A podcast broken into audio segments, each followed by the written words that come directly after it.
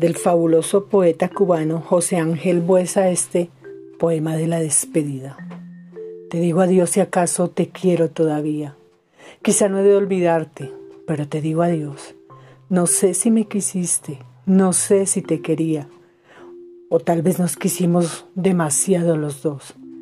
Este cariño triste y apasionado y loco me lo sembré en el alma para quererte a ti.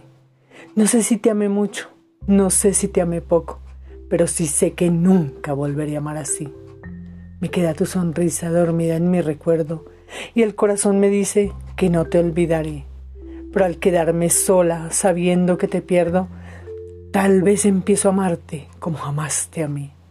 Te digo adiós si acaso con esta despedida mi más hermoso sueño muere dentro de mí. Pero te digo adiós para toda la vida, aunque toda la vida siga pensando en ti.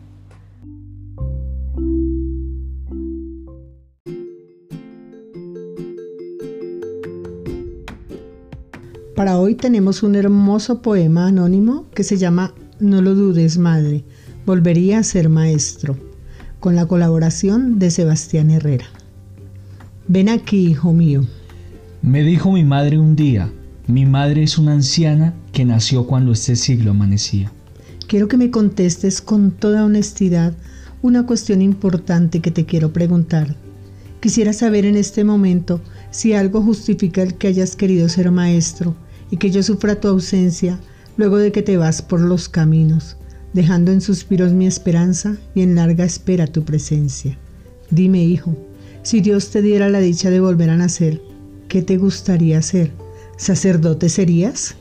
Creo en Dios, madre, no niego su existencia, pero mi forma de sentir es tan celosa que si deseara serlo, sería otra cosa.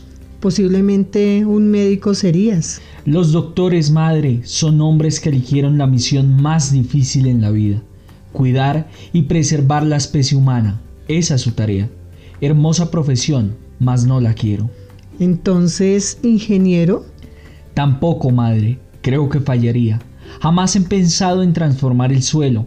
Ellos trabajan con materia inerte y por ello, si pudieran, volverían a construir la torre de Babel entera ingeniero jamás. Ahora sí atinaré. Serías poeta, ¿verdad? ¿Qué más quisiera yo, madre querida? Pero mi pensamiento es tan torpe y mi pluma tan débil que no sé si aún viven o ya se han ido las musas del Parnaso. Ellos tienen un mundo bullendo en su cabeza. Los he visto soñar y estar despiertos.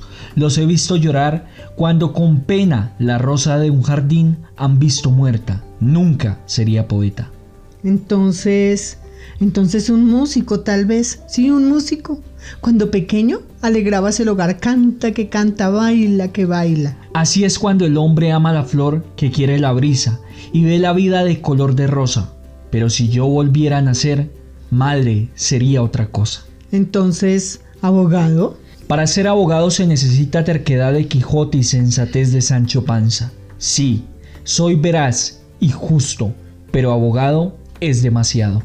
Entonces dime, hijo, si Dios te diera la dicha de volver a nacer, ¿qué te gustaría hacer? Sí, como tú dices, madre, cosa imposible. Si Dios me diera la dicha de volver a nacer, volvería a beber para calmar mi sed agua de un río. Volvería a dormir bajo la sombra fresca de un encino, porque la noche me envolvió en su manto y el cansancio terminó conmigo.